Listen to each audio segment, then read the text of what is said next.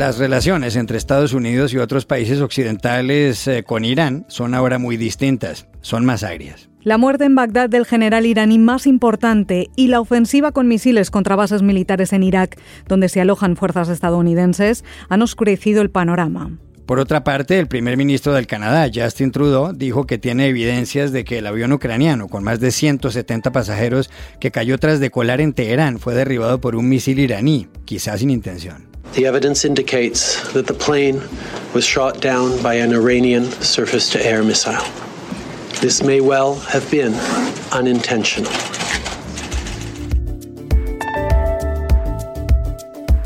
Hola, bienvenidos a El Washington Post. Soy Juan Carlos Iragorri desde Popayán, en el suroccidente de Colombia. Soy Dori Toribio desde la sala de redacción de The Washington Post. Soy Jorge Espinosa desde Bogotá. Es viernes 10 de enero y esto es todo lo que usted debería saber hoy.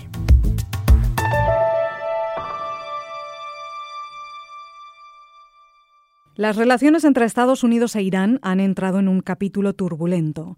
La muerte del poderoso general iraní Qasem Soleimani con un cohete lanzado desde un dron estadounidense en Bagdad y el posterior ataque con misiles por parte de Irán contra dos bases militares en Irak, donde se alojan fuerzas estadounidenses y de la coalición, hicieron pensar incluso en un conflicto bélico. A eso se agrega el hecho de que el jet ucraniano con 176 personas a bordo que cayó tras despegar del aeropuerto de Teherán fue derribado por un misil iraní. Así lo dijeron el primer ministro canadiense Justin Trudeau y funcionarios de inteligencia de los Estados Unidos citados por periódicos como The Washington Post. Había 63 pasajeros de nacionalidad canadiense. Pero el presidente de Estados Unidos, Donald Trump, pareció bajarle la temperatura a todo el episodio y decidió imponer sanciones económicas al régimen de los ayatolas sin escalar el conflicto. Salió entonces ganando Irán, a pesar de la muerte de Soleimani, que sonaba incluso para ser presidente, dado que todos estos acontecimientos han unido a la población iraní. Se lo preguntamos a Catalina Gómez, una de las menos de 10 periodistas occidentales radicadas en Teherán, donde vive desde hace más de 12 años. Decir que ganó es casi imposible porque la pérdida del general Qasem Soleimani se sentirá, tal vez no ahora, pero sí en el futuro en la República Islámica. Él era una figura no solamente importante a nivel local, donde era seguido por millones de personas como lo vimos en estos funerales y muchísima gente que ni siquiera es adepta ni que sigue el régimen pensaba que la labor que hacía Qasem Soleimani en la región, especialmente para la seguridad de Irán, era importante. ¿Qué ganó de esto? Pues sí, el régimen que había sufrido unas grandes demostraciones y unas grandes protestas en su contra en noviembre, con una de las represiones más grandes que ha tenido la historia de la República Islámica desde 1979 y que tenía a mucha gente disgustada, pues esto se ha dejado atrás. Mucha gente hablaba de eso, decía que dejaban estos problemas económicos y esta frustración atrás para unirse porque era el momento de apoyar a la nación en un momento que era atacada por Estados Unidos. También le preguntamos a Catalina Gómez en Teherán si Soleimani era popular por no estar asociado a la corrupción del régimen. El general Qasem Soleimani era un personaje bastante particular para lo que es la sociedad iraní Hoy, a pesar de que era un hombre extremadamente religioso, piadoso, que había luchado durante la guerra y que se declaraba un soldado del líder supremo de la revolución, también tenía ideas liberales dentro de lo que es la estructura de la República Islámica. Es un hombre que no se vendió a ningún bando político, ni al conservador ni al reformista, pero, por ejemplo, en estos días muchos recuerdan un discurso que dio hace algunos años sobre las mujeres que no querían llevar el velo, y él decía que había que aceptar ese sector de la población también había que aceptar a aquellas que querían llevar el velo porque no se podía excluir a un sector de la población si Irán quería estar unido. También la gente lo recuerda como una persona que viene desde lo más básico del pueblo, que nunca dudó ni nunca eh, ganó tanto poder que perdió ese contacto con la población, iba a la ciudad donde él nació, a Kermán, estaba con la gente en los momentos religiosos, les daba abrazos, siempre estaba cercano a las familias de sus hombres y especialmente de los mártires, así que esto ayudaba a su imagen que eh, era aceptada no solamente por esta gente que apoya al, al régimen islámico, sino también a otro gran sector de la población.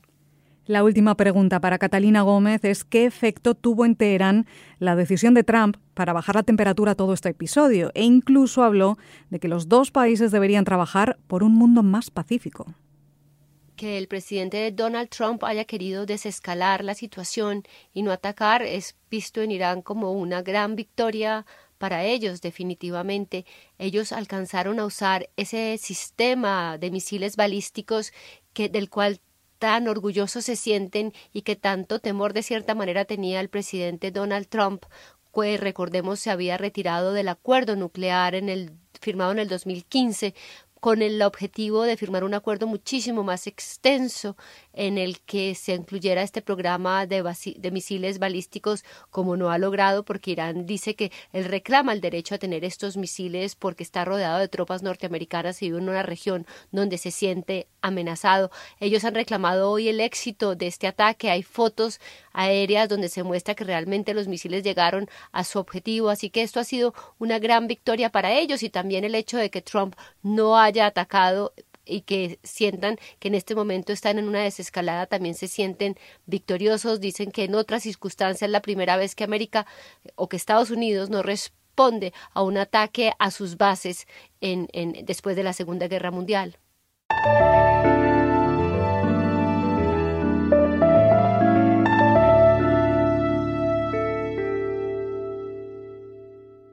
En Venezuela se agrava la crisis institucional. Las autoridades del régimen de Nicolás Maduro impidieron a Juan Guaidó, presidente interino del país, entrar a la sesión de la Asamblea Nacional donde se iba a elegir la mesa directiva. El chavismo eligió entonces como presidente del Parlamento a Luis Parra, pero Guaidó fue reelegido en una sesión en el diario El Nacional de Caracas y después logró posesionarse tras interrumpir con aliados suyos en la sede del Parlamento.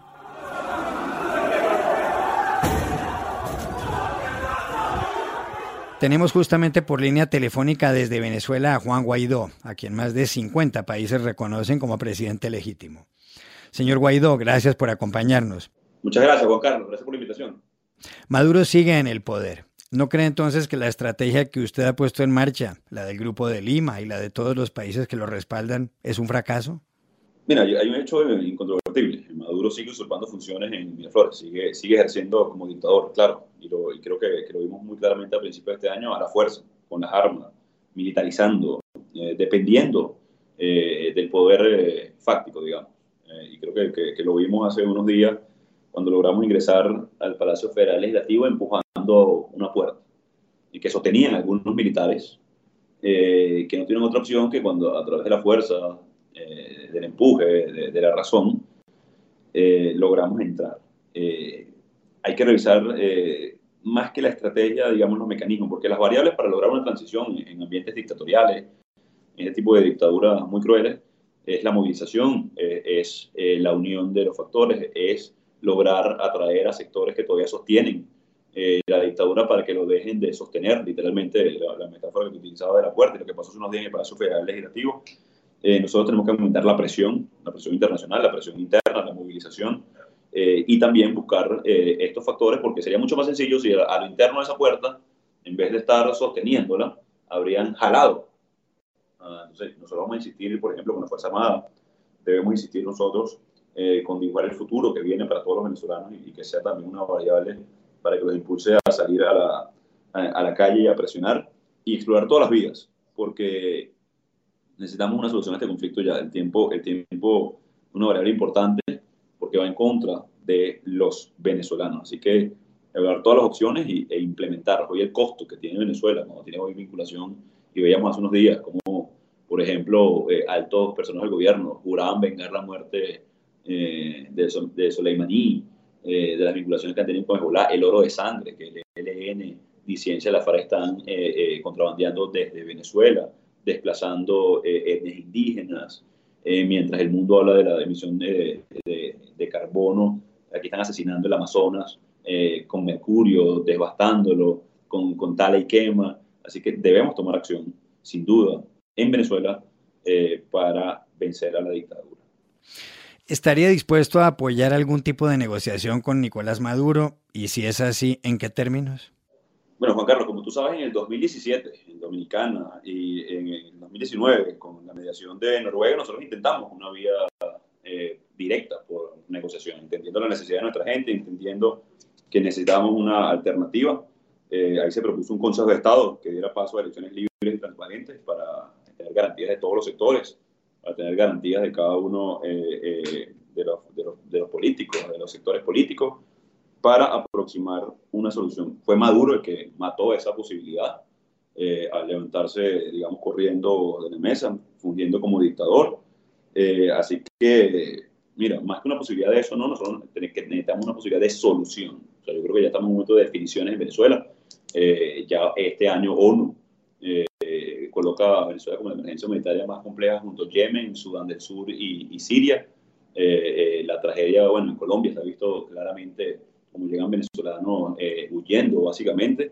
Así que no, no es tiempo, digamos, de, de, de mediación, negociación, más allá de todo lo que intenten algún esfuerzo para aproximar a lo que sí es urgente, que es una solución a la crisis. Para eso nosotros nos, vamos a mantener firmes, eh, como lo hemos hecho durante todos estos años. ¿Por qué cree que a usted no lo han metido a la cárcel? Yo creo que por varios elementos. Eh, lo primero es el reconocimiento internacional de la Asamblea como única institución democrática. Lo segundo, el acompañamiento a los venezolanos. Eh, y Maduro creo que no ha sopesado los riesgos de eso. Ahora, por mi parte, siempre hay riesgo de, de que me secuestren, de que me detengan. Ayer, incluso habían, habían alcabalas móviles del FAES, que es este organismo de exterminio que creó la dictadura, que denunciara Michelle Bachelet en su informe, que denunciara a Human Rights Watch, que solamente en 2019 asesinaba a 6.000 personas de manera extrajudicial, está en constante seguimiento, en constante persecución. Eso nos va, no nos va, ha detenido. Eso es parte de los riesgos de hoy hacer eh, política en Venezuela, de procurar el cambio, de generar una transición, pero principalmente por el miedo de Maduro. Gracias, señor Guaidó. Abrazo.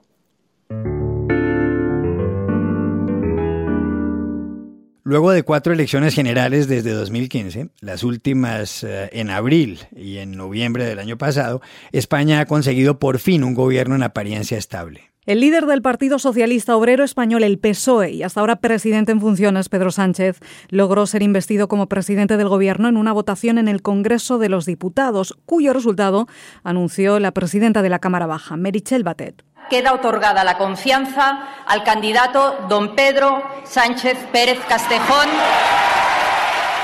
Para entender lo sucedido y también lo que puede pasar de ahora en adelante, tenemos en línea desde Madrid al muy conocido periodista Carlos Alsina, director del programa Más de Uno de Onda Cero, una de las cadenas radiales más escuchadas en España. Hola Carlos, gracias por estar con nosotros. Un placer. Pedro Sánchez ha sido investido como presidente del gobierno con una mayoría exigua y con la abstención de partidos independentistas como Esquerra Republicana de Cataluña y Bildu. El suyo será el primer ejecutivo de la democracia española formado por una coalición. ¿Será este un gobierno estable o se va a caer? En mi opinión va a ser un gobierno más duradero que estable. ¿Por qué duradero? Porque la única manera de hacer caer a un gobierno en mi país es la moción de censura, es decir, que el Parlamento apruebe el relevo del presidente eligiendo un presidente diferente. Ambas cosas hay que hacerlas en la misma votación. No puedes descabalgar al primer ministro si antes los partidos políticos diferentes al suyo, no se han puesto de acuerdo en un primer ministro alternativo. En el Parlamento actual no habría un candidato alternativo que pudiera concitar el apoyo de una mayoría. Por tanto, yo creo que es imposible arrebatarle la presidencia a Pedro Sánchez durante los próximos cuatro años. Otra cosa es que vaya a ser un gobierno estable.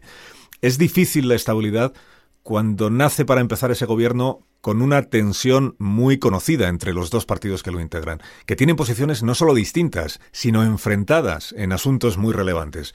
Por ejemplo, la cuestión catalana, pero por ejemplo, la política exterior respecto de Latinoamérica. Pero es que además es un gobierno en coalición pero es un gobierno en minoría parlamentaria, que necesitará del apoyo de otros partidos para sacar adelante sus proyectos en la Cámara. Y esos otros partidos son los partidos independentistas, con lo cual los acuerdos se hacen más complicados. ¿Qué va a pasar en Cataluña? ¿Habrá un diálogo político entre el gobierno central y los independentistas? ¿Está cada vez más cerca la independencia de esa región de España? no está más cerca la independencia, sí va a haber diálogo político. Independencia, la independencia no es posible mientras quienes la están anhelando o impulsando no se decidan a recorrer el único camino factible que existe, que es el de la reforma previa de la Constitución. Que ese sí es un camino legal, es un camino legítimo, pero claro que requiere de mucho trabajo previo. Requiere de persuadir al resto de los ciudadanos y convencer al resto de los ciudadanos de toda España para que solo el 15% de los españoles, que son quienes residen en Cataluña, decidan algo tan importante para todos como dónde empieza y dónde termina España. Hasta hoy el independentismo, que representa a la mitad de los catalanes, se ha negado a utilizar esa vía, porque cree que nunca será posible consumarla eh, plenamente. Por tanto, habrá diálogo político, desde luego, de hecho lo ha habido siempre. Hasta la primavera del año 2017, cinco meses antes de la declaración ilegal de independencia, no solo hubo diálogo entre el gobierno central y el gobierno autonómico de Cataluña, es que los medios de comunicación bautizamos así la política del presidente de entonces, que era el señor Rajoy. Lo llamamos Operación Diálogo. Y quedó reflejada esa operación o simbolizada por una fotografía que en su momento fue muy comentada aquí en España, en la que aparecían la vicepresidenta Soraya Sáenz de Santa María, vicepresidenta del Gobierno de España, y Uriol Junqueras, hoy condenado por sedición. En una actitud, digamos, muy cordial eh, y muy afectuosa incluso, con el señor Junqueras poniéndole la mano en el hombro a la señora Sáenz de Santa María, que sonreía mucho. Eso fue la operación diálogo. El diálogo saltó por los aires cuando el gobierno de Cataluña exigió un referéndum de autodeterminación sabiendo que no era posible. Y el gobierno central le respondió ni quiero ni puedo, ni aunque quisiera que se celebrase un referéndum de autodeterminación, podría convocarlo porque eso excede las facultades del gobierno del país. Y el gobierno independentista catalán, en lugar de aceptar que eso es así, optó por celebrar ese referéndum ilegal y ampararse en el resultado de ese referéndum para intentar imponer su voluntad al resto de los catalanes y al resto del país. Eso es lo que sucedió. Ahora se anuncian nuevas reuniones, se anuncia una mesa de negociación, se anuncia por tanto más diálogo. Y lo va a haber, pero estaremos en lo mismo. Si el independentismo quiere que esa negociación sea fructífera, lo primero que tendrá que hacer es no exigirle a la otra parte un imposible. Finalmente, Carlos, ¿por qué mientras en gran parte de Europa gobiernan coaliciones que incluyen partidos de derecha y aún de ultraderecha, en España ha ganado la izquierda con el PSOE y, con Unidas Podemos? Sí, antes un apunte, mira, que, que igual puede ser hasta simpático. Contemplado en perspectiva, la alternancia política en España es un fenómeno muy estable. El presidente más que más años estuvo en el gobierno fue Felipe González, terminó en el año 96. Desde el 96 hasta ahora, fíjate, hemos tenido ocho años de gobierno conservador de José María Aznar, siete años y medio de gobierno socialista de izquierdas de José Luis Rodríguez Zapatero, siete años de gobierno conservador, Mariano Rajoy, y ahora llevamos un año y medio de gobierno de izquierdas, hasta ahora del Partido Socialista, a partir de ahora del PSOE con, con Podemos. Si se cumple, digamos, la cadencia, este gobierno tendría que estar al menos eh, seis años o siete años en el poder. El número de votos. El gobierno que forman el PSOE y Podemos tiene detrás a 11 millones y pico de, personas. La derecha suma aproximadamente 10 millones y medio. Quiero decir, la victoria de la izquierda es clara, es inapelable en las elecciones, pero no es una victoria arrolladora. Lo que ocurre es que la izquierda está abierta, y lo ha conseguido, al acuerdo parlamentario con las formaciones independentistas. Y viceversa. El independentismo puede entenderse y se entiende en ocasiones con la izquierda española, pero nunca lo haría con la derecha. ¿Y qué le ha ocurrido además a la derecha en España? Que el partido tradicional, que es el Partido Popular, pagó en las urnas el coste de la corrupción de la corrupción que ha protagonizado, de los muchos casos que se le han descubierto, y yo creo que de la pasividad, sobre todo, de los dirigentes de ese partido a la hora de agarrar la escoba y limpiar la casa. Y además le han surgido dos competidores, uno a la derecha, la extrema derecha, que se llama Vox, y cuyos dirigentes proceden del Partido Popular, y el Partido Ciudadanos, que en su día nació como una alternativa progresista al nacionalismo conservador catalán, que en aquel momento era hegemónico, pero que luego ha derivado a posiciones más próximas al Partido Popular y sobre todo más beligerantes, tremendamente beligerantes con el socialismo. Esta fragmentación en tres marcas hoy le impide a la derecha española disputarle el gobierno a Pedro Sánchez, que es el líder que ha resucitado el Partido Socialista. Gracias, Carlos Alsina desde Madrid.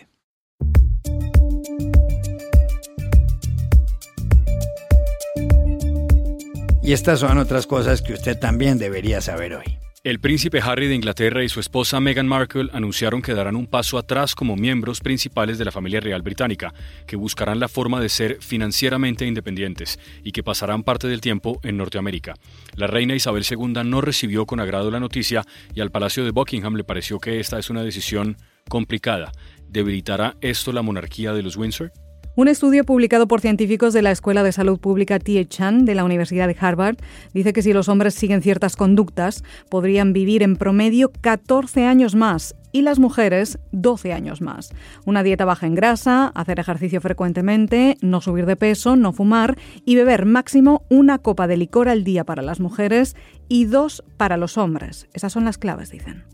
En Nicaragua, la separación de dos grupos opositores le ha dado una bocanada de aire fresco al régimen de Daniel Ortega, en el poder desde 2007 y que también fue presidente entre 1985 y 1990. Las agrupaciones Alianza Cívica, que es eminentemente empresarial, y la Unidad Nacional Azul y Blanco rompieron relaciones y le facilitan ahora las cosas al ex líder sandinista. Y aquí termina nuestro episodio de hoy. Síganos en nuestra cuenta de Twitter, arroba el post, y suscríbanse a nuestro podcast en nuestra página web, elwashingtonpost.com. Hasta la próxima.